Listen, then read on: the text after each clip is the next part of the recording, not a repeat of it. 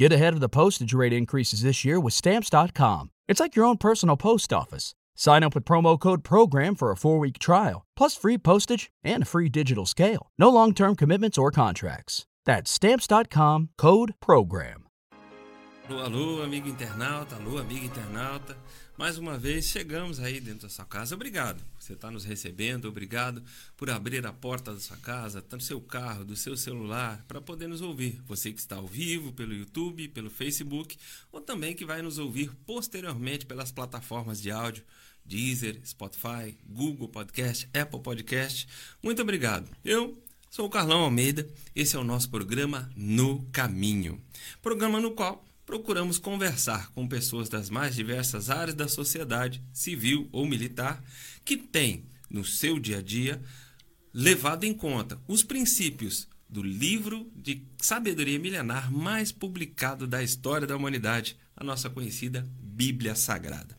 Hoje eu tenho a honra e o prazer de estar recebendo dois amigos que profissionais liberais que têm trabalhado há muito tempo que é o Anderson Almeida e o Alessandro Júnior. Sejam bem-vindos, Anderson, bem-vindo, Alessandro. Muito uhum. obrigado por essa oportunidade que me dá de conhecer vocês e de extrair um pouquinho mais daquilo que vocês têm. Um, um salve aí para nossa galera. Boa tarde, Carlão Almeida. Boa tarde aos internautas que estão ligados aqui da, no programa No Caminho. A honra é, é, é nossa, eu falo em nome dos dois, e daqui a pouco o Alessandro também vai externar a sua gratidão. E feliz por estar aqui para a gente bater um papo bacana, né? De tudo aquilo que tiver aí na sua pauta aí, para a gente levar para para interatividade. Vamos lá. É, tá, boa tarde para todo mundo também que está hum, prestigiando a gente. Muito legal estar tá aqui no, no programa do, do Carlão. Muito bacana aqui a gente bater, dividir esse tempo. Acho que é muito oportuno no momento que a gente está vivendo a gente retomar os encontros, retomar as conversas, retornar à mesa e falar de, de preceitos aí tão importantes para a gente que a gente está tentando de alguma maneira seguir, né? Maravilha. Maravilha. Alessandro, fala um pouquinho de tu. Você nasceu aonde? É, cara, eu sou de Santa Isabel, né? Isabelense, até o dos Isabelense mesmo. né? Minha família já está aqui há 50 anos, né? Parte dela aí, avós de Alagoas, Minas Gerais. E aí acabou que o pessoal veio, encostou aqui. E eu nasci aqui, sempre vivi aqui, né? Hoje estou morando em Arujá, mas sempre fui de Santa Isabel. Minha, meus pais moram aqui ainda, então estou sempre por aqui. É, atualmente estou trabalhando no ramo de, da construção civil e falando um pouco de, do, no campo da espiritualidade, né? Me, me converti aí há uns 13 anos e aquilo que eu eu chamo de o evangelho mais protestante. E a gente tenta, de alguma maneira, conciliar isso, né? Uhum. Nossa vida, levando em consideração que o Senhor nos olha de alguma maneira e basicamente é isso. Tô com 28 anos. 28 anos. Hoje tá casado, solteiro, tem filhos? Solteiro. Hoje eu tô solteiro. Tem não filho? tenho filho. Não tem filho. Então, tamo... Tá livre na pista. Tamo aí. Tamo aí. Bota meu Instagram. Vou deixar meu Instagram aqui embaixo. na barra. Arrasta pra cima. Momentos do é. coração. e o Anderson? Ah, Anderson, Anderson Almeida, eu sou, pra quem não me conhece, eu sou nascido, né, natural de Quem Assis, não te conhece? Quem não me conhece, eu sou natural de Assis Chateaubriand, Paraná, nasci no ano de 1981. Tô com 40 anos de idade, né? Chegando aí na, na, na idade perfeita, né? Passando um pouquinho da idade perfeita, né? E, atualmente eu, eu, eu, resido na cidade de, de Jandira, né? Ali coladinho com Barueri. Mas a, a, minha, a minha família mora em Santa Isabel, aqui no Alto Tietê. Morei por muitos anos aqui, aproximadamente 30 anos da minha vida, morei em Santa Isabel. É, cresci aqui, né? Vim do Paraná com 5 anos de idade. É, morei por um tempo na capital, na zona sul de São Paulo. E depois, é, vindo para Santa Isabel, é, cresci aqui, né? Uhum. Cresci aqui nos no, no sítios, aqui na região do Ouro Fino. Depois. Lá onde escreveram aquela música, é, né? É, toda vez que eu é, caminhava, toda vez que eu caminhava pela estrada de Ouro Fino. e depois, posteriormente, vim para a cidade, né? Foi um dos primeiros moradores do bairro do Jardim Eldorado, um dos maiores bairros da cidade, né, atualmente. É uma população muito grande. Me lembro daquele bairro onde é, existiam ali cerca de 40 casas, né? Hoje são mais de, mais de quase mais de 20 mil habitantes ali naquele bairro. Então, é, me lembro com muito saudosismo, né? E me especializei na, na no trabalho no comércio, né? É, cheguei a ser vendedor de lojas de materiais de construção. Comecei com 12 anos, na verdade, limpando nas prateleiras. Depois fui me especializando em vendas, cheguei a ser gerente de compras, me tornei empresário, né? Cheguei a ter três lojas de, de, de acabamento, de construção, Santa Isabel, duas lojas de Garatá, uma. Uhum. Né? Tive uma história muito grande aqui. O, o, evangelho na minha vida né, vem da família, da raiz, tios pastores, né? Assembleia de Deus, Ministério do Belém. Mas, na verdade, eu me batizei na Assembleia de Deus, Ministério de Madureira. Madureira. E no ano de 2008 eu fui ordenado evangelista, né? Pela Catedral do Brás, né? Pastor Samuel Ferreira.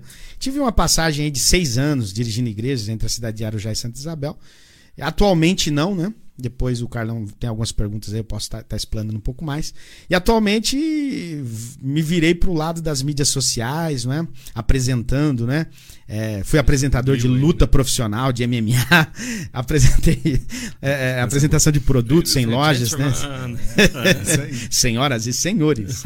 Então tem muita coisa bacana, né? Dá para a gente falar muita coisa aqui. E assim, e hoje eu apresento o T Cachorro E-Commerce aqui na cidade de Santa Isabel, na região, né? O programa já está indo para o segundo ano de divulgação, todas as sextas-feiras. E tenho trabalhos em São Paulo, né? Trabalhando também no ramo da construção civil. Eu já trabalho no ramo mais de representação junto a revendas, uhum. enfim. Tem esses trabalhos, né? De, de, de, de, de apresentação em lojas também, muita coisa aí, Carol. O Alessandro também já trabalhou com vendas, né? Já, já, sim. Nos conhecemos, né? É, a gente conheceu uhum. na, em, em, loja até, né? Uhum. trabalhei com 16 anos, 16, 17 anos, eu fui, fui trabalhar em, em lojas de material de construção. E aí fiquei 10 anos. Fiquei 10 anos. Santa Isabel, passei por umas 3, 4 lojas, depois fui para Arujá, fiquei um tempão lá em Arujá.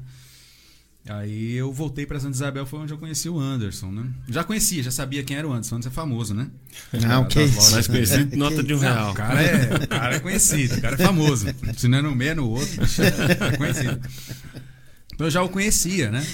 E aí, aprove a Deus, a gente teve a oportunidade de trabalhar junto. É, foi um período legal, né? Foi, foi. O Anderson é um grande amigo, um uhum. cara que. Eu trabalhei com muita gente, assim, mas poucas pessoas você acaba conseguindo levar, né? Aquela, o ambiente comercial ali do trabalho, é, às vezes pode propiciar boas amizades ou não, né? E eu tenho a grata satisfação de ter feito mais um amigo trabalhando nesse ramo, que é o Anderson, né? A gente está sempre, sempre por aí. Eu quero fazer uma ressalva. Você foi um das, uma das pessoas que me deu um, um conselho que, na verdade, mudou a minha vida, né? Então, eu sou grato a Deus pela pessoa dele, né? Uhum. Não simplesmente por é, é, ser um amigo, mas também um por Deus ter colocado Deus. ele na minha vida como um instrumento. Então, um conselho, né, um gatilho que ele que ele, ele colocou ali para mim, eu tomei posse daquilo, fez uma grande diferença na minha vida, viu? Que tá te sim. sustentando é. hoje.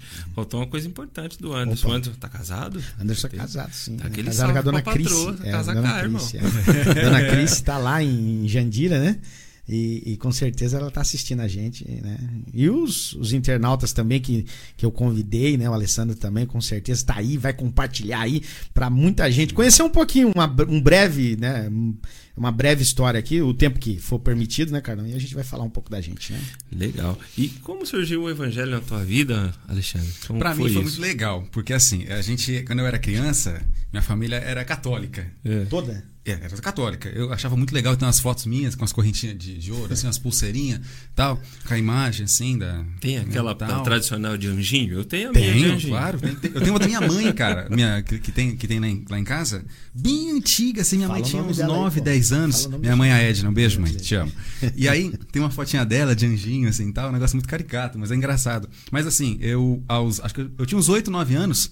Minha mãe era meio severa, né, mãe? É, e aí Vai ter sumiu corte. 55 centavos dela. 55 centavos, cara. Beleza. Dentro do quarto tinha uma um, um oratóriozinho, né, tal. E ela falou assim: "Alessandro, sumiu 55 centavos para mim. E a Santa já falou para mim quem foi que pegou. Aí eu Casa falei, meu Deus, eu indo nas novenas tudinho. A Santa faz essa pra mim, armaram essa pra mim. E não foi eu, não tinha pego nada. Santa Aí eu falei, poxa vida. A Santa X9? Caramba, cara, olha, mentirosa. Aí eu, criança, eu falei, meu Deus, e agora? Se a Santa tá contra mim, acabou. Acabou. acabou. Aí a minha mãe foi, me deu um, é, um... Naquela época, é, né? Um corretivo. Aquela correçãozinha básica, né? um usava, uma, usava uma cinta, né? Uma cinta, pra leia-se. fazer essa correção. Naquele dia eu deixei de ser católico. Sério? Deixei, falei, não vou mais nas novenas. Não vou mais na reza. Eu não vou mais pegar aquele sorvete de Foi napolitano. né? açoitado. Não vou mais, não vou mais. E aí. Cara, é, foi, cara, é verdade, foi assim.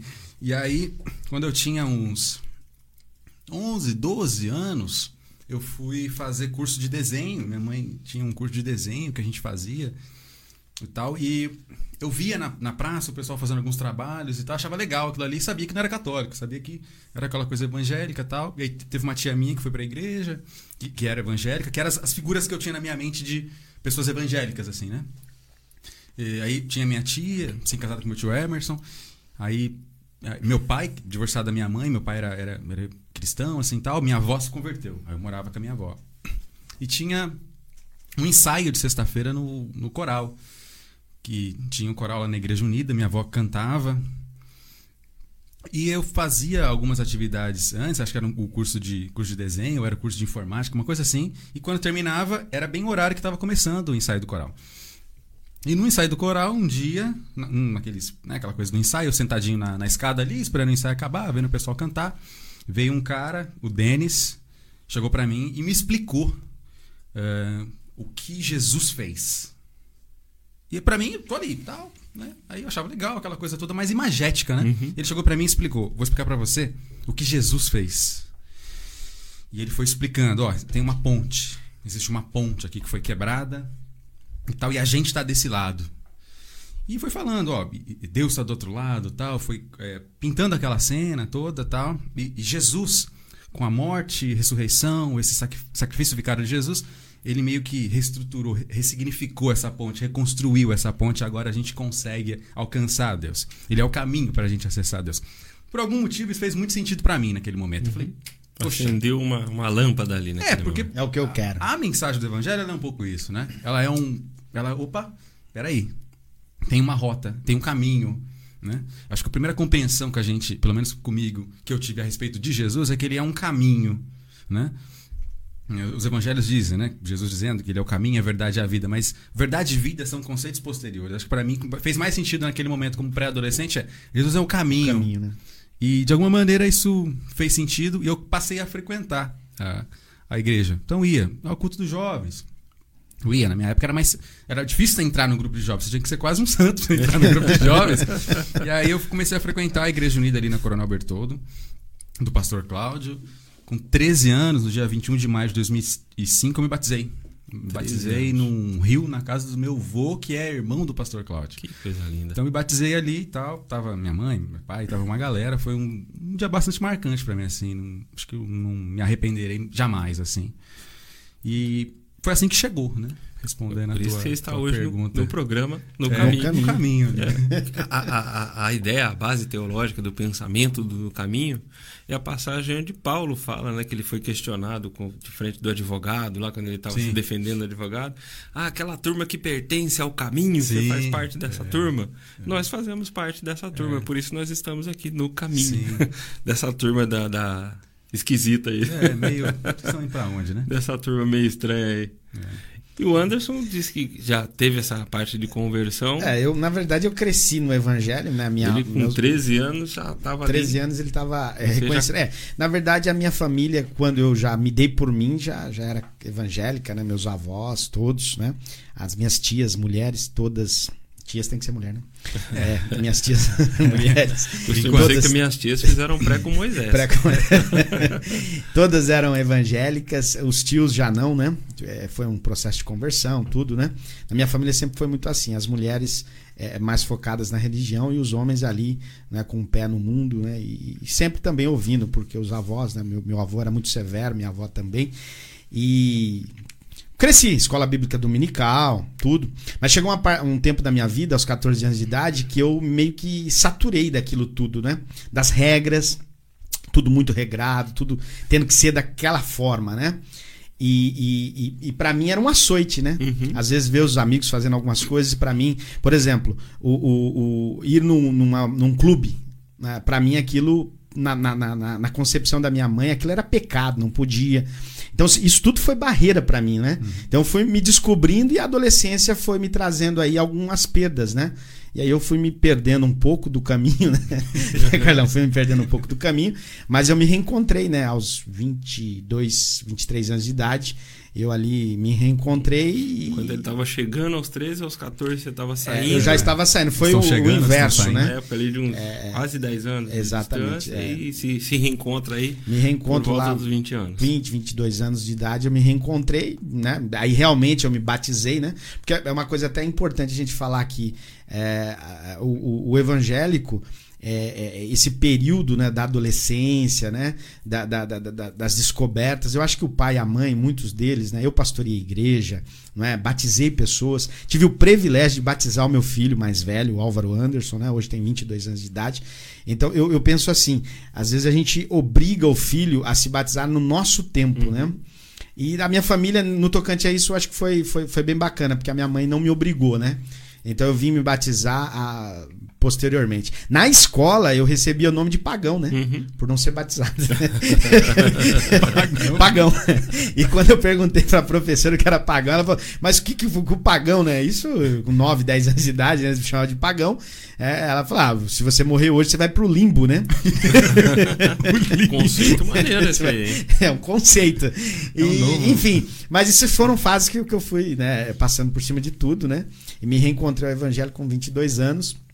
E aos 24, 25 já comecei a fazer a obra efetivamente, né? É, a essência sempre estava é, comigo, né?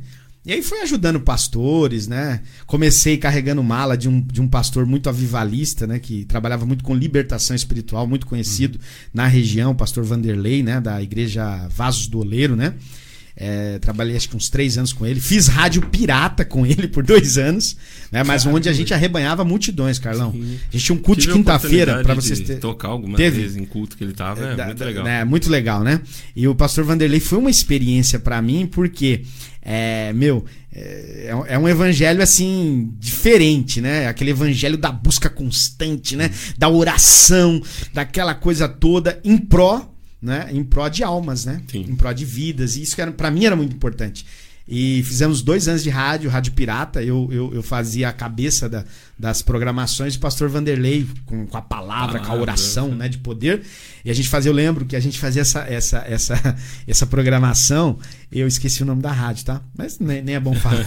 melhor não, melhor não melhor falar. Não e, e, essa programação era às, às 17 horas. E o culto das quintas-feiras era às 18h30 ali na na rua da, acima da Santa Casa, né? Hum. Esqueci o nome agora. Alfieri? É Guilherme Alfieri, perfeito. Um, um, salão muito pequeno, no máximo ali 80 pessoas sentadas, né? Bem apertadinho.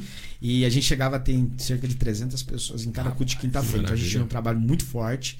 E ali foi, fui me preparando, né?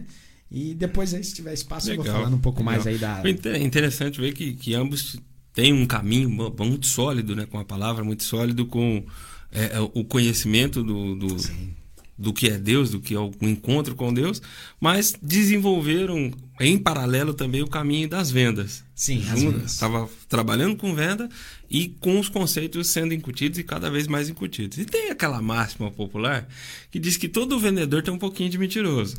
tem, tem, tem sim. Vocês já se viram confrontados, Alessandro, por exemplo, com um momento onde a necessidade de vender e o, e o princípio se chocaram em algum é, momento? Você sabe que esse negócio é curioso, né, cara? Porque assim, é, eu por um tempo também gerenciei loja, tal, por uns, uns três anos. Tive, tentei empreender também num negocinho, também no ramo da construção civil. E por vezes você como é que eu falo sem comprometer, né? Você acaba lá, tendo que omitir informações importantes. Omitir informações importantes. é. Mas é, não é que você que você mente, mas eu acho que é, assim, o que eu acho, você tem que estar com o coração no lugar certo, né? O coração, se o seu coração estiver no lugar certo, as suas intenções elas estão esquadrinhadas de alguma maneira. Isso tem a ver com, com caráter e aí também princípios, né? Então, é, para aquela pessoa que de repente fez um, um, uma encomenda que não chegou, uma compra que tal, que aconteceu alguma coisa With Lucky Land slots, you can get lucky just about anywhere. Dearly beloved, we are gathered here today to. Has anyone seen the bride and groom? Sorry, sorry, we're here. We were getting lucky in the limo and we lost track of time. No, Lucky Land Casino, with cash prizes that add up quicker than a guest registry. In that case, I pronounce you lucky. Play for free at LuckyLandSlots.com. Daily bonuses are waiting. No purchase necessary. Void where prohibited by law. 18 plus. Terms and conditions apply. See website for details. Lucky Land Casino asking people, "What's the weirdest place you've gotten lucky?" Lucky? In line at the deli, I guess. Aha, in my dentist's office. More than once, actually. Do I have to say? Yes, you do. In the car before my kids' PTA meeting. Really? Yes. Excuse me, what's the weirdest place you've gotten lucky? I never win and tell. Well, there you have it. You can get lucky anywhere playing at LuckyLandSlots.com. Play for free right now. Are you feeling lucky? No purchase necessary. Void where prohibited by law. 18 plus. Terms and conditions apply. See website for details. Às vezes, abrir toda a verdade para aquela pessoa não é a melhor coisa. Não é a melhor decisão, né? Uhum. Isso não, não acho que não passa por enganar. É assim, cara, eu vou atenuar, de repente, aqui uma. Porque a maioria das nossas frustrações é expectativa mal ajustada. A maioria. Uhum. Então a pessoa tem uma expectativa. Então eu acho que essa questão de atenuar, né? Essas algumas informações que possam comprometer a expectativa da pessoa. Eu acho que isso tem a ver com sabedoria também. Sim. Né? Então, para além de uma, de uma confrontação de valores, eu acho que faz parte de um processo de maturidade, né? de consciência crística, de entender também. A gente que é crente atribui essa, essa consciência a Jesus, né? Mas eu acho que é um pouco isso, cara. Eu não sei se eu fui, fui claro. Você chegou a viver alguma situação, Já, assim, de você sentiu o seu coração. Puxa, vou. Inúmeras vezes. Por quê? Quando- é- é- não que o. É assim, o cristão por si só, independente, católico, evangélico, né? É, é, o cristão por si só, ele tem uma. uma vamos dizer assim. É, ele tem um, um software na mente dele que, que tá gravado ali no, no drive, né? Do nosso pensamento, o que é, são as, a, a nossa conduta, né? Como pessoas, Reputação, a né? reputação, como você falou, o caráter, a moral. E quando você a- a- no ramo de vendas, né? O, o ramo de vendas é muito dinâmico. Você precisa ser proativo, você precisa definir não é, é, é, é, diretrizes, né? métricas para você alcançar Uhum, os seus resultados. E infelizmente, às vezes, a gente se vê né, confrontado A é, é, com a necessidade, às vezes, é igual o Alessandro falou, né? Muitas das vezes de omitir uma situação para não provocar algo né, mais grave lá na frente. Então, às vezes acontece sim. Não vou dizer para você. Um, um- um dos grandes, uma das grandes falhas, não sei se é uma falha de, de caráter é, é, do, do homem, é isso, né? Às vezes ele, ele mente para ele sobressair a uma situação, né? Mas a gente sabe que a mentira nunca é boa, né? Mesmo na circunstância da venda, né? Sim. Então eu acho que, como você falou ali em off, o argumento é tudo. Uhum. Então, se nós nos propomos em ser vendedores, né, a gente precisa ter argumentos para Uhum. tal, né? Sim. E que esses argumentos possam né, fazer ali com Mostrar um caminho. um caminho que seja mais satisfatório para ambos. Legal. Ô, ô, Alessandro, você foi líder de jovens também num período, né? Fui, fui líder de jovens por alguns anos. Na Dos verdade, duros, né? Dos duros. Né? Dos que cobravam mesmo, gente. né? Como é que foi essa fase aí de foi bom, foi liderança? bom assim, né? Eu Um- sempre um, fato que te chama, que te traz a memória ali daquele Isso é bom, momento. hein? Caramba, cara. Ixi, tem, tem, meu Deus, tanta coisa, cara. Um momento muito bom, muito bom, porque é, se, se alguém estiver assistindo a gente, for envolvido com o Ministério de, com Juventude, Ministério de Jovens, Mocidade e tudo mais, eu acho que é muito importante na, na sua juventude você estar envolvido com liderança. Porque assim, nenhum jovem é líder. Ninguém, o jovem não está pronto para ser líder, né? Um menino de 18 anos, líder de jovens. Ele é líder de jovens? Ele está ali, né? E tem o nome de líder de jovens, mas é, o que você faz é muito mais uma construção, né? Com, com os jovens, de entendimento, de conhecimento. Então eu acho que o jovem ele deveria se, se dedicar a, a posições assim, de fazer alguma coisa na igreja. Isso me despertou interesse pela teologia. Mais tarde fui, fui desembocar no, na faculdade, né? No bacharel. Mas alguma, bastante, coisa, bastante coisa curiosa, assim, né? E a gente teve alguns momentos difíceis na mocidade. Mas de coisas que eu lembro, assim, cara, foi. Cara cabeludo. Olha aí. Eu não sei se eu posso soltar um- uns problemas aqui, cara.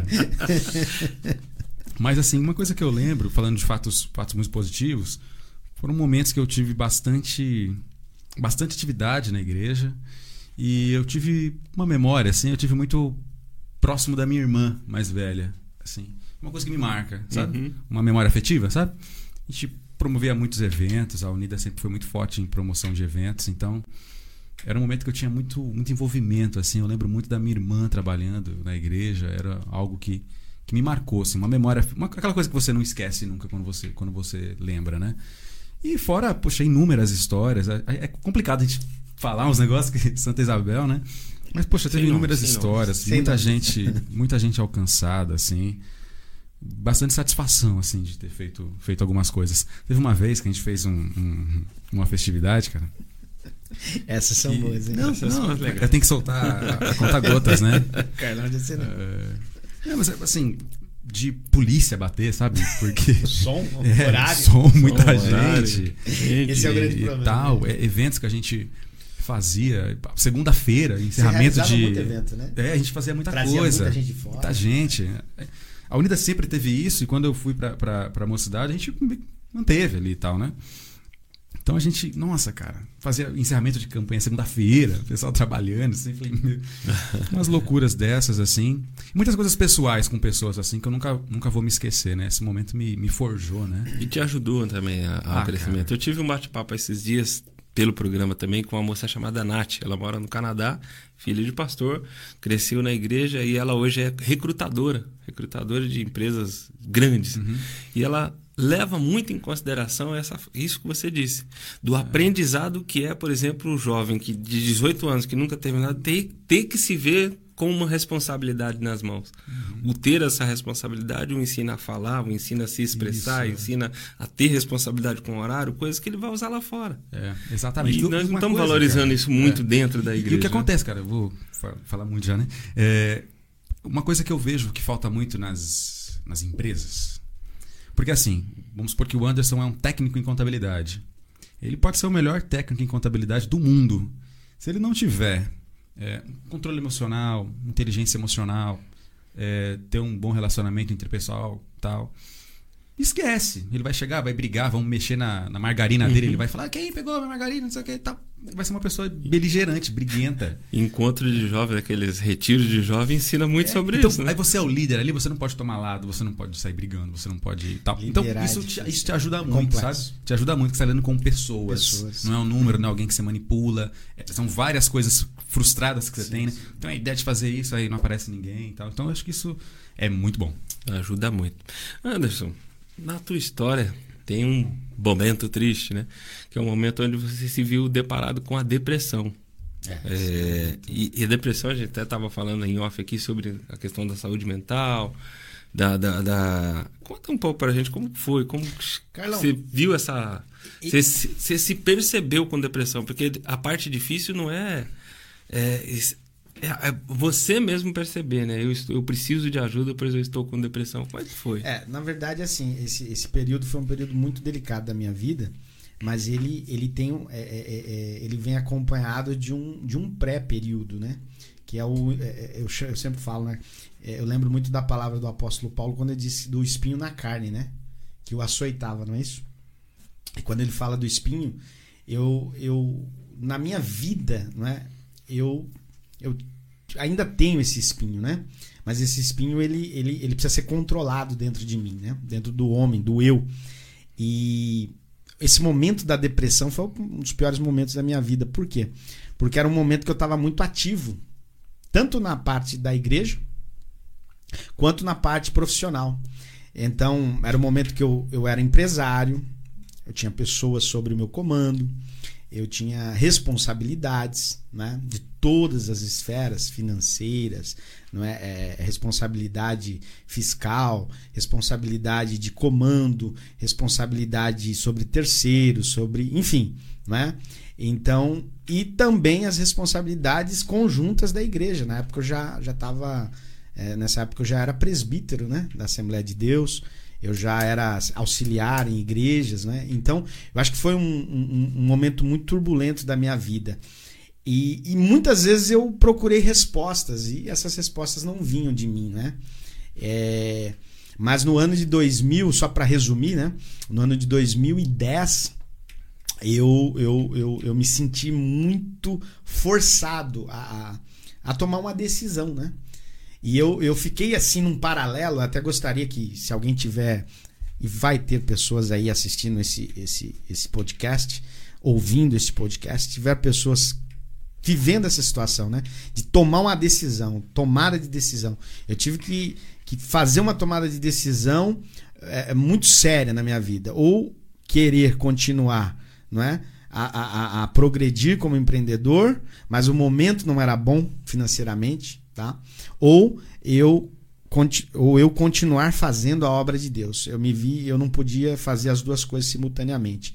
E, e uma dessas escolhas, eu, eu, eu, eu acabei passando por esse processo da depressão, que é se isolar, é, é, é não, não querer é, é, é falar com as pessoas, não buscar ajuda nas pessoas. Porque muitas das vezes a gente acha que com a nossa fé individual a gente é capaz de transpor tudo. Porque a gente sempre diz assim: olha, é, em Cristo somos vencedores. Pela palavra de Deus somos vencedores. Mas muitos cristãos estão adormecidos, estão passando por dificuldades e às vezes eles não externam isso, né?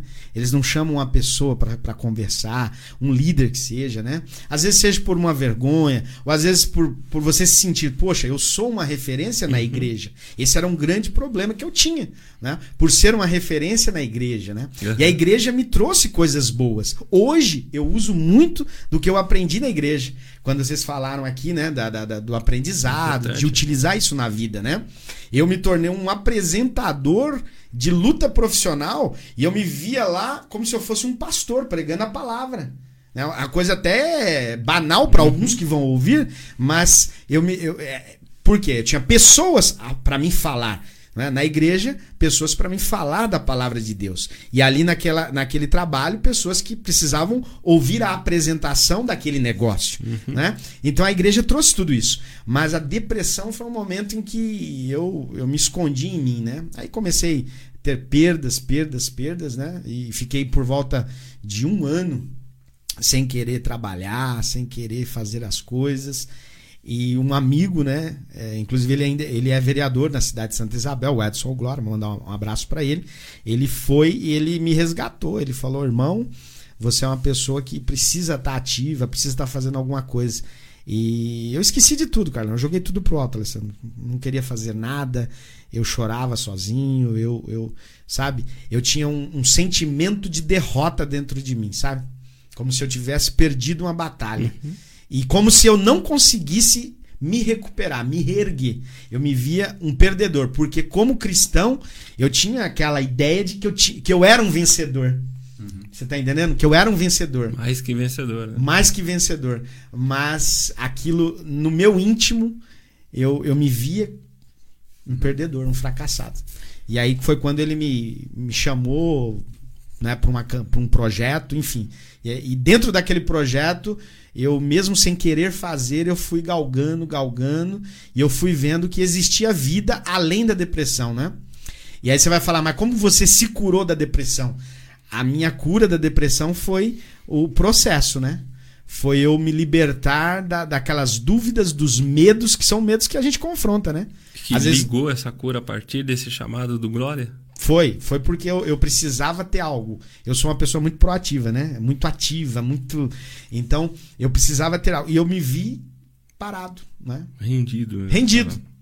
Sem forças para fazer, para pensar, né? para criar alguma coisa. E eu tinha dentro de mim uma coisa que eu não sabia, né? Que era uma pessoa criativa, espontânea, uma pessoa que poderia render frutos em outras áreas, fazer outras coisas. Hoje eu me vejo é, é, aberto para N possibilidades, né? Hoje eu sou um profissional né, de, da, da área de, de, de, de promoções, vendas, né? De, de, de, de, eu apresento marketing de, de lojas, eu apresento produtos, eu estou no TK Show e-commerce em parceria com o Carlinhos Tacarella é, há dois anos praticamente. Eu, eu anuncio pessoas, clientes, eu falo de produtos, mas eu estou aberto para qualquer coisa. Né? Então isso, esse gatilho né, de, de, de voltar para a vida foi muito importante.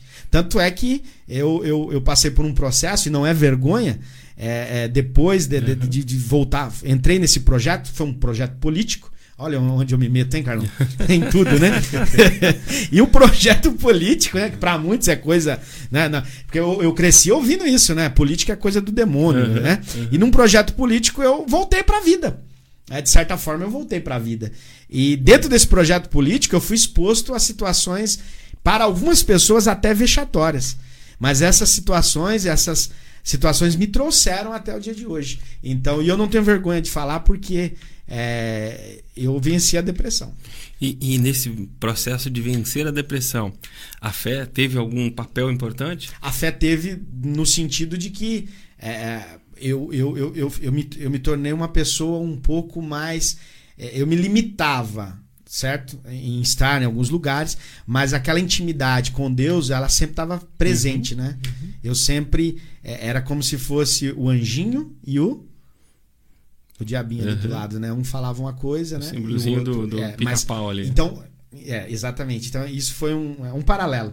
Isso, a fé tinha que estar ali presente. E foi isso que me fez voltar. E nessa, né, né, né, nesse resgate, eu comecei a andar muito com o, o, o- o- um saudoso. Saudoso não, porque é vivo ainda, né? O pastor Eusébio, né? Sim. Pastor Eusébio. Pastor Eusébio, conheci ele. Começamos a andar muito. Então, foi uma pessoa também que me ajudou muito. Tem que lembrar dele também nesse processo pós-depressão, né? No mínimo, homens de fé estavam É, por perto. eram homens de fé. Você tá Estavam entendendo? Então a, a fé, ela estava presente ali, né?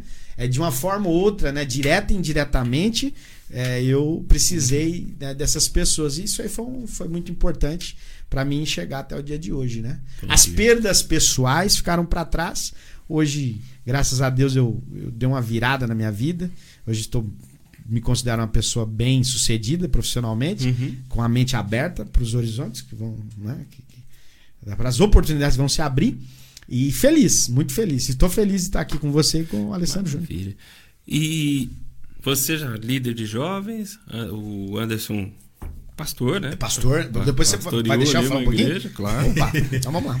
E hoje vocês estão é, em alguma denominação?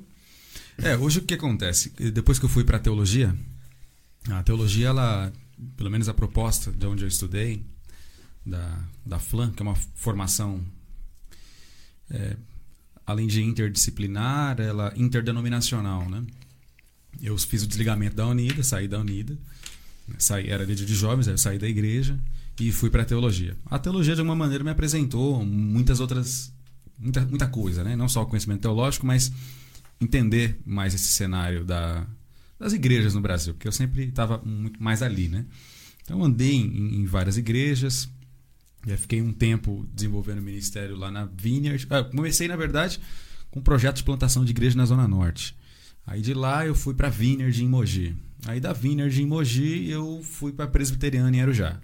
Rodou, hein? É, é, rodou. é porque a a questão da a teologia ela acaba te meio que te levando para isso, né? Você acaba indo atuando em lugares distintos, ajudando as igrejas, né?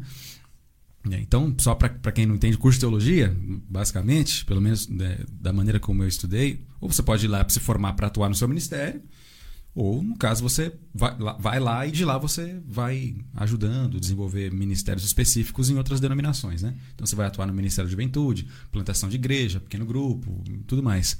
Então foi, foi meio que esse caminho. Hoje estou na presbiteriana em, em Arujá, mas não sei se vou ficar lá por muito tempo. Uhum. Hoje você está na presbiteriana. É, mas eu já quero sair já. É, eu já quero ir para outra igreja. Pra- Você não é daqueles que ficam- mas é que falando uma- assim, dar a impressão que. Dá impressão, nossa! nossa. Mas a não é isso não, motivação gente. é, ali é de missão cumprida ali vamos para um próximo desafio. É, é que acaba que você acaba virando uma mão de obra É. da igreja, né? Assim, você acaba virando uma mão de obra da igreja. Então, eu não vou chegar numa igreja e ficar. Estou aqui sentadinho na é igreja, tal, do tomando ceia e tal, sentado. Não, vou chegar e vou querer fazer alguma coisa na igreja, né? Então é. Tô meio que. tô lá por enquanto, mas talvez eu não sei se eu vou continuar morando em Arujá, então tem, Uhum. tem esse processo ainda, né? Ainda não cravei ainda, não defini exatamente. E hoje você não está exercendo nenhum cargo Não, ministerial. não. na Por, causa da pandemia, a Uhum. presbiteriana é uma igreja um pouco mais conservadora, né? A do Pilar? Ali na. na- É, do, do André. Aham. E é um pouco mais conservadora. Eu acabei por conta da pandemia, a gente não, não conseguia desenvolver nada especificamente lá, né? Aí fiquei muito ouvinte lá, né? Então por isso que eu já quero sair, por isso que eu tô falando. André, tá muito ouvinte. projetos, estou a ir embora. É. Há projetos ali? Não, ainda não. enquanto, não. Ainda não sei. É. Esse ano eu acabei, na verdade, focando em uma coisa um pouco mais particular assim da minha vida, né? Porque e profissional também, né? É, Então acabei focando nisso. Mas ano que vem eu quero ver se dou mais atenção à, à igreja e tudo mais, né? O Anderson também teve esse período pastoral e hoje Tive, também não está não tá É, hoje não, é porque o processo né, de 2009 eu fui o cofundador, né? Porque na Assembleia de Deus, um evangelista não funda a igreja, né? Ele precisa Okay, round two. Name something that's not boring. A laundry? Ooh, a book club. Computer solitaire, huh? Ah, sorry, we were looking for Chumba Casino. That's right. ChumbaCasino.com has over 100 casino style games. Join today and play for free for your chance to redeem some serious prizes. ChumbaCasino.com. No purchase necessary. Void where prohibited by law. 18 plus terms and conditions apply. See website for details. Hey guys, it is Ryan. I'm not sure if you know this about me, but I'm a bit of a fun fanatic when I can. I like to work, but I like fun too. It's a thing. And now the truth is out there. I can tell you about my favorite place to have fun. Chumba Casino. They have hundreds of social casino style games to choose from with new games released each week. You can play for free anytime, anywhere. And each day brings a new chance to collect daily bonuses. So join me in the fun. Sign up now at ChumbaCasino.com. No purchase necessary. VGW Group. Void where prohibited by law. See terms and conditions. 18 plus. do, do apoio da igreja sede, né? Para quem não conhece um pouco do, do- do- Da estrutura. da estrutura, né? Da, da, da Igreja Assembleia de Deus no Brasil é assim. A original, né? Que eu falo é uma das originais, uma das primeiras, né? Porque hoje existe Assembleia de Deus de, de várias vertentes, né? São várias denominações, são vários ministérios espalhados pelo país. Então, é, em 2009, o pastor me chamou, eu era auxiliar no- no, no Mirante, uma igreja tradicional. Hoje essa igreja do Mirante deve ter mais de 40 anos de existência. Trabalhei lá por um ano, né, como presbítero e segundo pastor da igreja, né? Foi um, nossa, para mim foi foi uma experiência muito marcante porque eu era muito jovem, era o, o obreiro mais jovem do, do campo, né? Dos 48 obreiros, né, que tinham condições de ser pastores, eu era o mais jovem na época. Foi um aprendizado para mim. né? Eu pastorear uma igreja com membros de 82 anos de idade, 70 anos de idade, né, Carlão? Então, para mim foi uma experiência muito. árdua. Aí o pastor me, me colocou na sede, né? Me preparando em cultos de domingo, naquela igreja grande, né? E, e ele me preparando porque ele disse: Olha, eu preciso que você vá assumir uma igreja. E ele me ofereceu uma igreja no, no Jardim Primavera. Arujá e Guarulhos, ali na divisa, né? Isso, Jardim Primavera. E eu fui até ver a igreja, tudo. Eu tava imbuído daquele sentimento de obreiro, de fazer a obra, né? É, sem ver nada, né? É, sabe aquilo? Aquela valen- apostólica, né? Isso. Aquela visão apostólica, aquela valentia de desbravar o bairro, né? De ganhar membros, né? De fazer a obra, batizar, enfim. E mas alguma coisa disse que não, não era ali, não era ali. E eu voltei para Santa Isabel, né? E orei a Deus, falei: "Senhor, se for da tua vontade, que eu vá", mas eu não, não senti. Então, porque a gente tem muito disso, né? Ah, não senti de isso, aquilo, aquilo. A Não, gente... não desceu o anjo? É, não falar? desceu o anjo, então, enfim, né? Que a gente é meio um sinal, esotérico. né? Né? Tem um sinal? Não teve um sinal, não teve. Deus através dos Ninguém falou cristais, comigo, né? né? Cristais. Então, quer dizer, eu voltei para Santa Isabel e numa oração. Eu, eu falei que ia esperar o tempo de Deus e se o pastor me pressionasse, ia segurar um pouquinho. Na semana seguinte, um amigo é, me, me, me falou de, uma, de, um, de um templo, né? Que uma outra hora foi uma igreja, fechou, foi outra igreja, fechou. E eu fui ver esse templo. Ele tinha cara de templo, estrutura de templo, mas ali não era um templo. né? Era uma oficina. E eu fiz uma proposta pro dono da oficina. Eu falei, vou falar com esse camarada. Ele é um, era um antigo pastor, teve a igreja lá, não deu certo, enfim, mas eu não fui lá para saber da vida dele. Eu fui lá com aquele sentimento, né? De, de- E ele topou, ele falou: Ó, se eu tô tirando a oficina daqui, era, eram 200 metros quadrados, né? Mas Avenida bom. Brasil, onde a igreja está hoje ainda, né? Completou 12 anos, né? Essa igreja foi fundada em 2009 pelo evangelista Anderson Almeida. E ali eu aluguei aquele templo, chamei o diretor da sede, ele veio, olhou, falou: "Puxa, é muito bom". Ele falou: "Você tem alguma perspectiva aqui?" Eu falei: "Ó, aqui a gente vai começar eu e minha minha esposa e vamos que vamos, né?" É, fala minha esposa do primeiro casamento, depois eu vou contar Uhum. essa história, né? Então o que que acontece? E os meus filhos, né? E vamos que vamos. Ele falou: Você tem coragem? Eu falei: Tenho. Então por quê? Eu, eu tava com aquele espírito, né, de evangelista mesmo. Eu sempre fui um evangelista focado, né? E, e ali o pastor presidente aceitou, a gente fez o contrato. A inauguração eu já fui com tudo, fui para as cabeças, né? Como, como eu tinha muito conhe- conhecimento, eu convidei igreja de todo lugar. Falei, Deus, essa igreja tem que estar lotada, né? Coloquei 120 cadeiras brancas, aquelas cadeiras brancas, né? E convidei igreja de lugar. Eu mandei mais de 40 cartas. Lembra aquela época de carta? Né? eu mandava Já carta recebi, para todo lugar, né? Nossa, os irmãos, aquela coisa toda, né? E o culto vai é três horas, né? Sem ordem nenhuma. Mas enfim, a igreja foi inaugurada, o Senhor ali abençoou. A gente começou, só para resumir, com, com quatro membros, né? Eu deixei aquela igreja em 2013 com 140 membros, né? Hoje a igreja ela diminuiu um pouco, né? Foi, houve vários processos, passaram mais de quatro, quatro, cinco pastores depois da minha saída, mas alguns irmãos ainda lembram, né? Do tempo, né? Da, da- da- dos grandes projetos que a gente tinha ali. Mas foi um momento muito importante. E em 2014, 2015 veio o divórcio do meu primeiro casamento. Infelizmente a, a Igreja Assembleia de Deus não aceita, né? Uhum. E eu infelizmente fui fui fui colocado à disposição do ministério, né? E infelizmente foi um processo. E o processo do divórcio, Carlão, foi me afastando, né? Da, da, da instituição. E hoje, por exemplo, eu frequento a igreja batista tradicional, né? Não frequento mais a igreja Assembleia de Deus. Tentei por algumas vezes fazer algumas visitas na sede no Brás. Mas hoje eu, eu me sou é igual o, o- o Alessandro falou aqui, né? Eu sou um, um cristão mais que ouvinte. Mas desenvolvi um ministério muito grande aqui em Santa Isabel. Fui o, o- o redator do- da coluna Evangelizando por alguns anos, a coluna mais lida do jornal Bom Dia, né?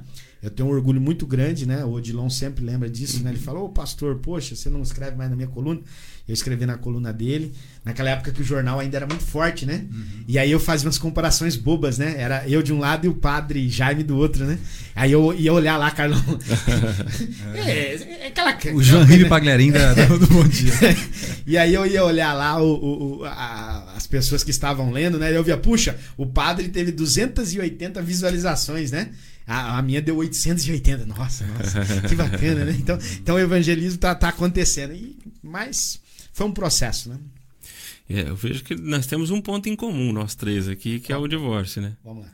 Nós três passamos pela, me- por, por essa situação do divórcio. Ah, sim. É, Me conforta, viu? Sim, no meu caminho é, foi, foi como um ano de virada de chave. Foi de 2009 para 2010. Me separei por volta de 2002. Foram oito, nove anos de, de processo de cura, de, de cicatrização, toda essa coisa. Para 2009, 2010, Virar um Deus negócio. falou agora, beleza, já entendeu o que eu queria falar, agora eu vou, Agora vou colocar uma varoa ao teu lado que está caminhando. É- aí é manta. E tudo, tudo que está acontecendo, tudo que eu estou vendo acontecer, é graças a, a essa bênção de Deus que está ao meu lado. E eu posso ver que na vida do Anderson também isso veio acontecer. E tenho certeza que na vida do Alessandro não glória. vai ser diferente. É, tem um processo, tem um tempo, Sim. né? Que é aquele tempo de cicatrização, né? Mas é, é possível. Nós estamos. Eu sou prova viva disso. Eu já posso dizer que eu lambi o, lambi o fundo do poço, né? Nem tive no fundo, eu lambi o fundo do poço, mas Deus me tirou de lá e colocou uma pessoa abençoada na minha vida, colocou uma pessoa abençoada na vida do Anderson e, e vem consertando as coisas. Hoje o que eu tenho notado, hum, principalmente pós-pandemia, eu vi isso, esse movimento acontecer bastante, e antes também já estava vendo, era a questão dos desigrejados. Nossa. É uma questão que tem crescido muito do- dos últimos anos para cá. É, nessa questão dos desigrejados, que, que- por que, que vocês acham que esse, que esse fenômeno tem acontecido dos desigrejados? Vai começar? Vai você. Fala, Teólogo, né? Teólogo. Ah, bom, eu. Para não estender muito, né? Que isso aqui ia falar bastante coisa, mas. Nossa, tem muito assunto, né? Nossa. é, eu atribuo parte desse esse movimento desigrejado, que eu não sei se a gente pode chamar de desigrejado. E sempre teve momentos na história da igreja de pessoas desigrejadas, descontentes com a instituição, né? É, eu, ati- hoje, no Brasil, né? 2021, século 21 tal. A gente já tem um movimento aí de uns 6, 7 anos que esse esquema de desigrejado vem pegando muito forte, até por conta de rede social, transmissão. A gente tem hoje nossos pregadores prediletos em, no YouTube. Sim, a gente segue no né? Twitter os pregadores que a gente prefere. É, a gente tem uma coisa muito. Aquele esquema de Pedro, sabe? Quando Pedro tá no. no quando Moisés e Elias descem ali, Jesus tá. Vamos fazer três cabaninhas.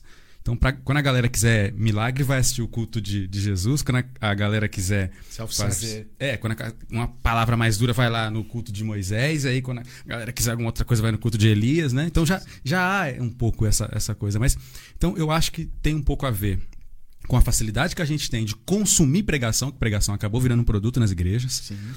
E a outra parte tem a ver com a falta de habilidade dessas igrejas mais tradicionais pentecostais. Né?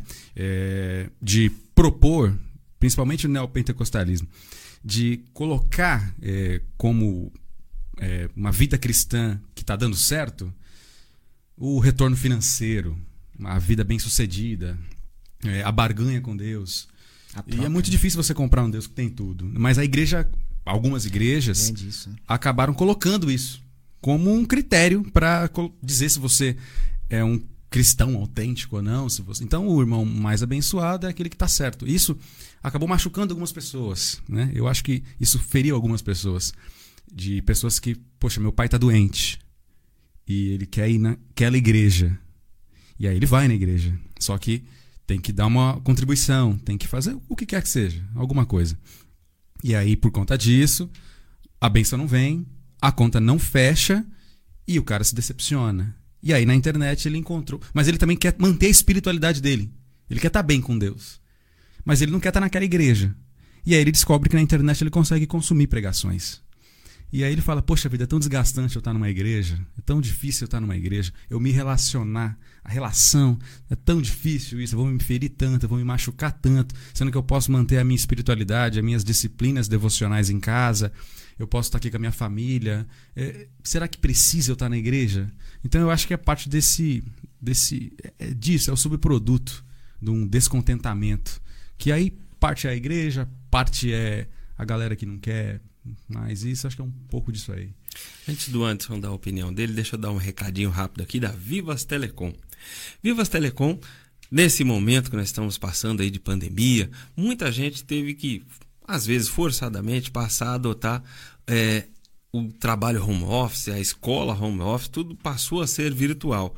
E para esse momento é importante que nós tenhamos uma conexão de qualidade. Conexão de qualidade Vivas Telecom. Aqui em Santa Isabel, na rua Santa Cruz, número 21, no centro de Santa Isabel, mas a Vivas também atende a outros municípios da nossa região, aqui por volta, por perto da nossa região. Se por acaso você ouviu falar que na tua região tem Vivas Telecom, procura um telefone, procura um contato, procura um site, liga pra gente que a gente vai passar um contato para você. Vivas Telecom é a internet inteligente que chega aonde as outras não chegam. Conheço essa frase aí. Essa aí eu já aprendi com o mestre. e aí, Anderson, fala ah, pra gente um pouquinho sobre os desigrejados. Tudo, né? O Alessandro falou tudo, os desigrejados. Na minha, na minha humilde opinião, eu acho que o, o fenômeno desigrejados parte do princípio do descontentamento com as instituições. E, e eu sempre levei para mim que é, atos são mais fortes do que palavras. Porque as palavras elas podem ser vazias, elas podem ser lançadas, né? E a gente, na igreja, quando a gente inicia o processo né, de, de, de, de, amor ali com a instituição, com as pessoas, né? Que é o maior apelo dos líderes, né?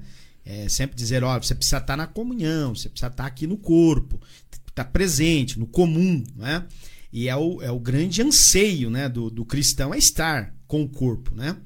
Mas quando a gente fala de instituições que é, como bem disse o Alessandro, de fato, prega-se um líder, um homem, né? E aí vem as frustrações, né? Porque os homens é, falam do que a boca tá cheia, né? Às vezes, né? Do que o coração tá cheio, enfim. E os atos deles, às vezes, não condizem com aquilo que eles falam e pregam. Então, na minha, na minha opinião, a, o, o, maior fenômeno dos desigrejados são essas desilusões humanas. É claro que nós não devemos levar em consideração o que o, o homem faz, né? mas as atitudes magoam as pessoas, né? as palavras, não é? a forma com que se conduz, não é? a forma simples de se pedir uma ajuda dentro de uma igreja às vezes afasta uma pessoa. Não é? A gente pode dizer, ah, mas essa pessoa, esse cristão, ele, ele é um neófito, é um novo na fé, ele não está preparado para uma palavra mais dura. E às vezes os líderes, o Carlos e, e Alessandro, eles se usam disso para que eles tenham o seu rebanho sob seu domínio. Então, nós estamos agora eh, no ano 2021 e a gente vê muitas pessoas, como o Alessandro disse, consumindo produtos né, virtuais, digitais. Né? É, hoje nós temos estrelas, pastores, estrelas que estão na, na, nas, nas, nas, maiores redes de televisão, dando entrevistas para grandes talk shows né? da mídia né? dos dias de hoje. Né? É, são, é, hoje são conferencistas, não naquela nossa época, né? É. conferencista Santos, né? internacional, né? Não. Napoleão Falcão. É, né? Napoleão Falcão, Gilmar Santos, né? Gesiel Gomes, né? E grandes nomes também, né? Com certeza, grandes nomes aí no meio também. É, é, hoje a gente a gente vê que os desigrejados é, é, passa do pressuposto da, da desilusão com a instituição. Agora, uma coisa eu posso confessar para os irmãos, que é, é com irmãos, né? Cristo né? nós nunca vamos estar desigrejados. Né? No contexto igreja terrena, a gente pode levar esse, esse codinome adiante. Mas na, na, na, no contexto espiritual de fé eterna, não. Né? Mas é uma coisa também, né? Só uma parte. Né? Uh, você tem a melhor pregação que você quiser aqui no celular. Sim. É questão de repensar também, né? A proposta do culto, né? Uhum. Da comunhão, ah, da, de estar junto. Porque é uma palavra. Não, eu, vou, eu vim por causa da palavra. A melhor pregação que você quiser ouvir, assim, na hora aqui, ó, tal. Então, a própria pandemia fez com que isso acontecesse, né? Hoje, é. a, a, a, igreja que eu frequento mesmo, há, há, um mês e meio atrás, ainda só entrava no, no culto do domingo com a, o nome na inscrição lá. Por quê? Porque tem um número de pessoas, podia entrar no culto, enfim. Mas o trabalho digital foi bem feito e continua sendo feito. Uhum. Né? Não que a gente deva também, Alessandro, Carlos, deixar de lado esse trabalho, né? A achar que o digital entrou na nossa vida uhum. de uma uhum. forma que não vai sair. Faz né? parte. Cada dia. Ele está dentro de, da, da, da é, do contexto. É. E com relação ao futuro da eclésia, o que vocês têm de, de porque a, a reunião eclésia uhum. é, vem desde o tempo de Jesus, ele, Paulo já comissionou a Paulo, ele veio formando ali as eclésias pelo caminho, ela cresceu, tomou um, vários formatos, iludiu, desiludiu, iludiu, colocou esperança em alguns momentos. Uhum. E daqui para frente, cara, acho que a pandemia foi um ponto de divisor muito importante. E daqui para frente, o que, que vocês têm como expectativa de futuro para a Eclésia? Eu, particularmente, acho que a igreja é muito lenta. Muito lenta para alterações, né? Desde o começo ela sempre teve divisão, desde a época com Pedro ali já tinha os probleminhas. Uhum. Essa ideia, não, a gente precisa ser como uma igreja primitiva. Igreja primitiva, pessoal, assim, tinha o filho que pegava a mulher do pai. É, se a gente voltar na igreja um primitiva. mais só naquela que tinha 13 membros, já era um problema sério. Então, assim, já, o cara que era o tesoureiro entregou o pastor, entende? Então, assim, é, esses. Cara, Jardim do Éden tinha dois membros e Deus era o pastor e deu errado, entendeu? É, então, essa visão que a gente tem, meio purista aí, de que a igreja, não sei o quê, eu acho que a igreja ela sempre, ela sempre vai ter esses problemas. Por quê? Porque a igreja ela virou uma instituição, ela ficou grande e precisa de organização. A igreja celestial, o corpo de Cristo, segundo o próprio Cristo, o dono da igreja, essa está triunfante. Sim. Não tem problema nenhum. Jesus resolveu, está resolvido não vamos melhorar. A gente não vai melhorar com a estética legal, pintando a parede de preto, fazendo uma música bacana. O problema da igreja está resolvido em Cristo. Né? Mas essa questão da, dos formatos, que eu acho que tem a ver com um apelo muito mais estético, é, é o que menos me importa, assim, que menos me, me fico meio de olho. Mas o que eu vejo é que hoje a gente vai falar de sexualidade em qualquer igreja. Elas estão tratando de temas de 1940. Uhum. Muito É 1940. A igreja fala de casamento lá atrás. Não se atualizou. 1920. Pregação do Billy Graham hoje é contextual, se você colocar em qualquer igreja aí. Billy Graham pregou na metade do século 20. Olha como as coisas mudaram, olha como a gente está conectado. Uma menina de 12, 13 anos, um adolescente de 12, 13 anos. Cara, esse cara já. Meu Deus, a mente dele. Então, eu acho que a igreja, do ponto de vista estético, está mudando. Está mudando. Agora, se a gente for seguir a mesma tendência do que vem acontecendo na Europa, nos Estados Unidos, a gente vai ter esse fenômeno dos desigrejados não mais como um fenômeno, mas como uma realidade. Né? A gente vai acabar ficando é, naquelas coisas de vamos no culto de Páscoa, vamos no culto de ceia, vamos no culto do Natal.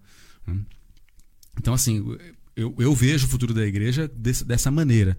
Se a gente não tiver o carisma que os pentecostais têm, né, se a gente tirar de lado esse, esse carisma dos pentecostais, a gente tem uma igreja bem, bem morna, que aí é o, é o problema, né? É.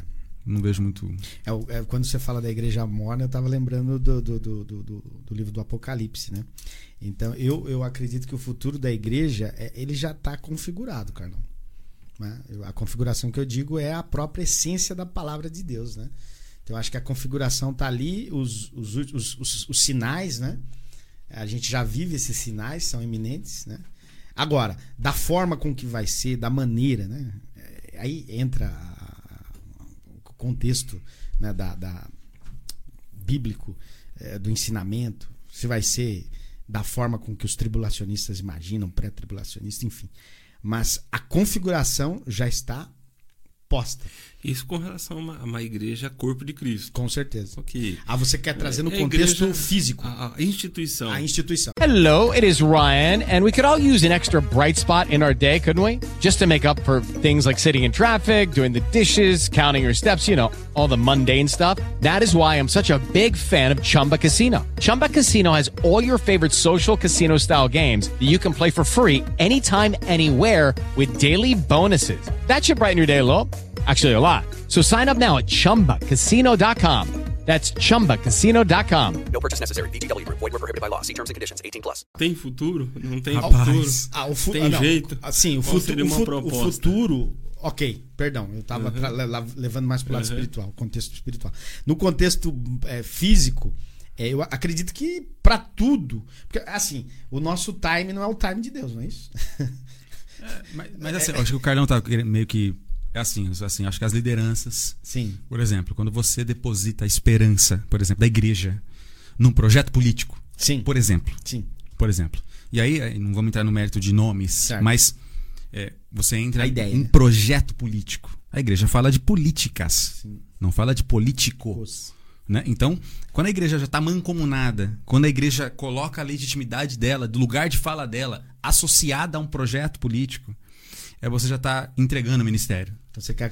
A sua esperança já foi. Decadência. Não, sua esperança tá, tá aqui, é, é- é aqui. E a instituição, ela tá muito assim. Eu- ela eu- tá disputando narrativa. Alessandro, Carlão, eu acredito que a igreja física é, é, o que você falou é muito importante, pertinente. A, a igreja física ela vai, ela vai sofrer processos. Então isso vai depender muito dessa geração que está se levantando. Alessandro falou aqui uma coisa muito importante. É, hoje a moda é pintar de preto, é ter um grupo que canta de uma forma bacana, tal.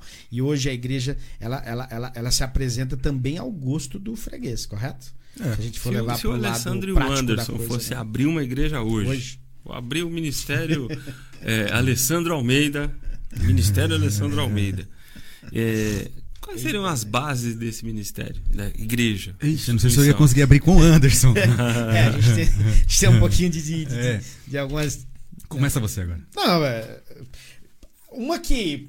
eu- é, Sem eu não sei nem te responder, Carlão. Numa boa. Não sei te responder. Por quê?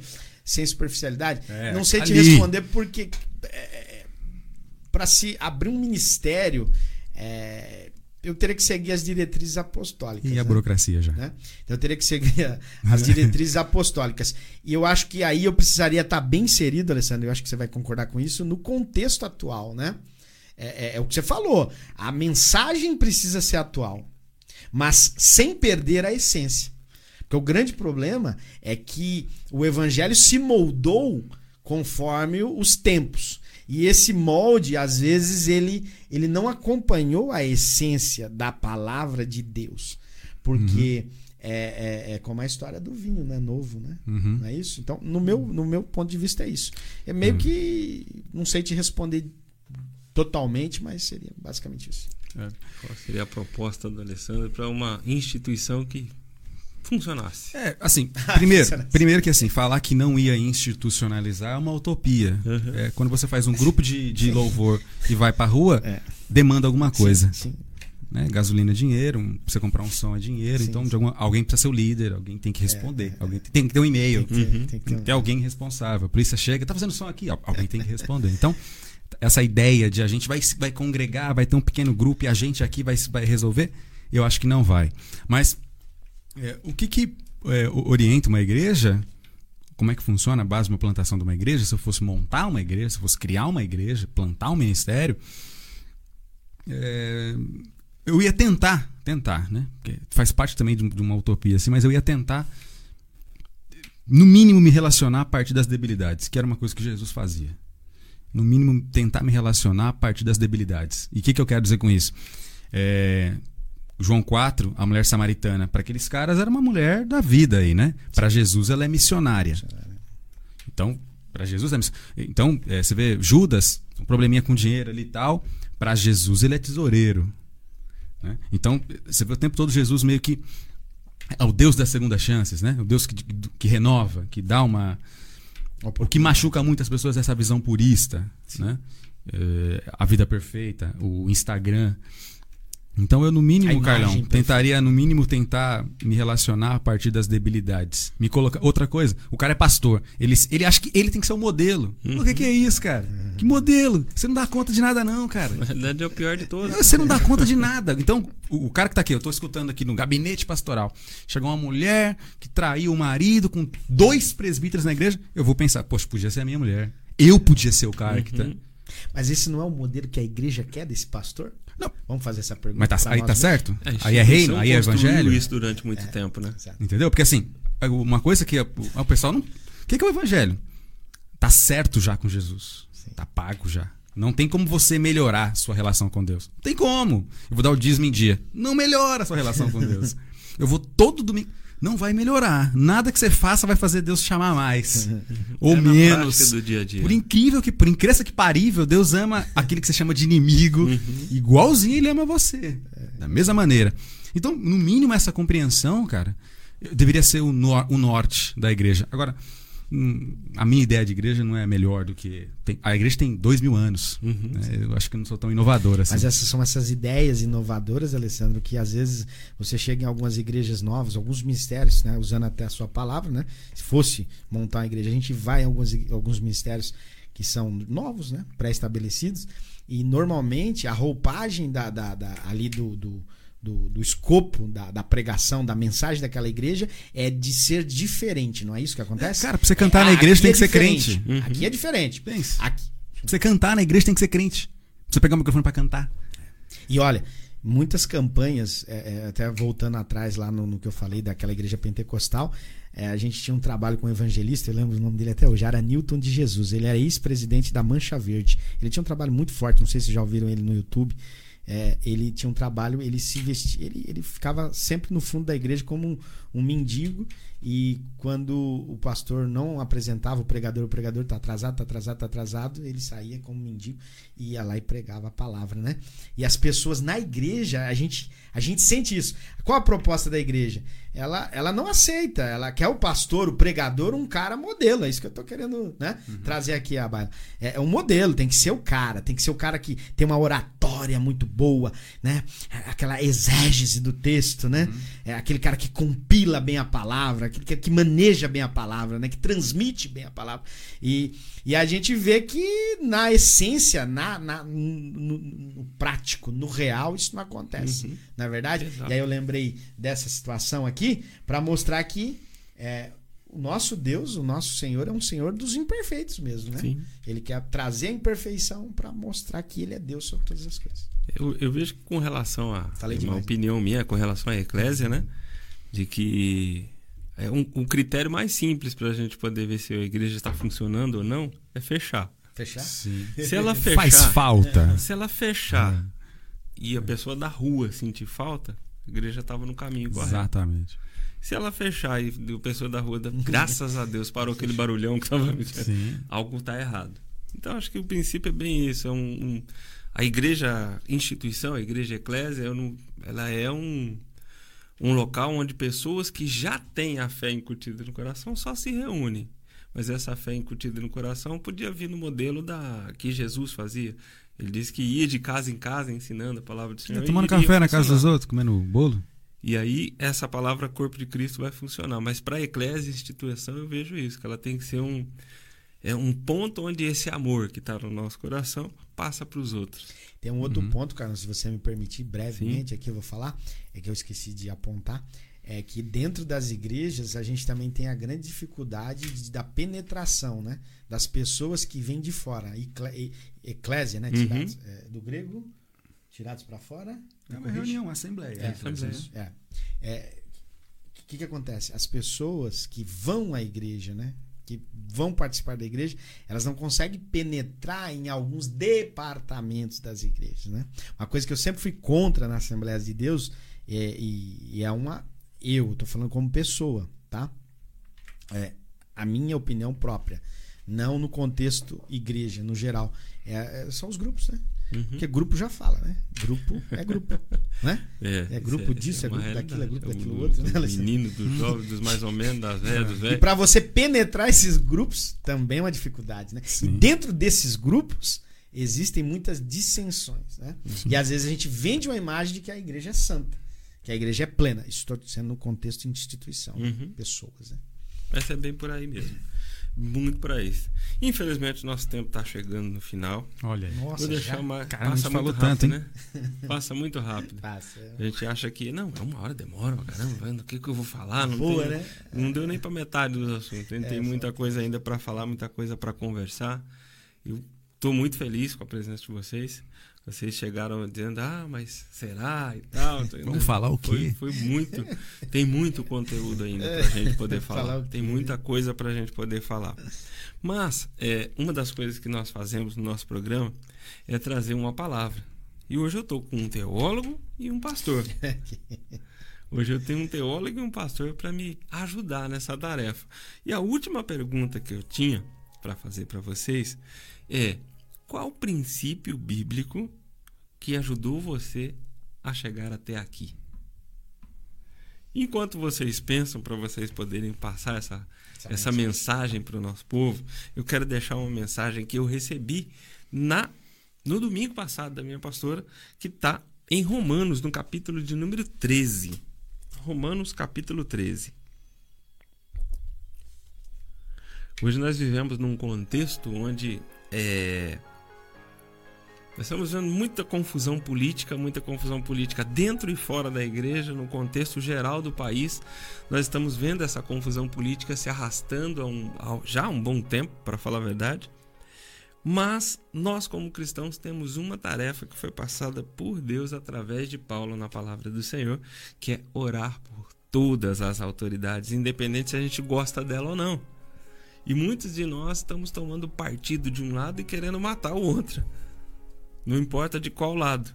E a palavra do Senhor em Romanos, no capítulo 13, a partir do verso 1, diz que todos, todos é todos, não é alguns, todos devem sujeitar-se às autoridades governamentais, pois não há autoridade que não venha de Deus.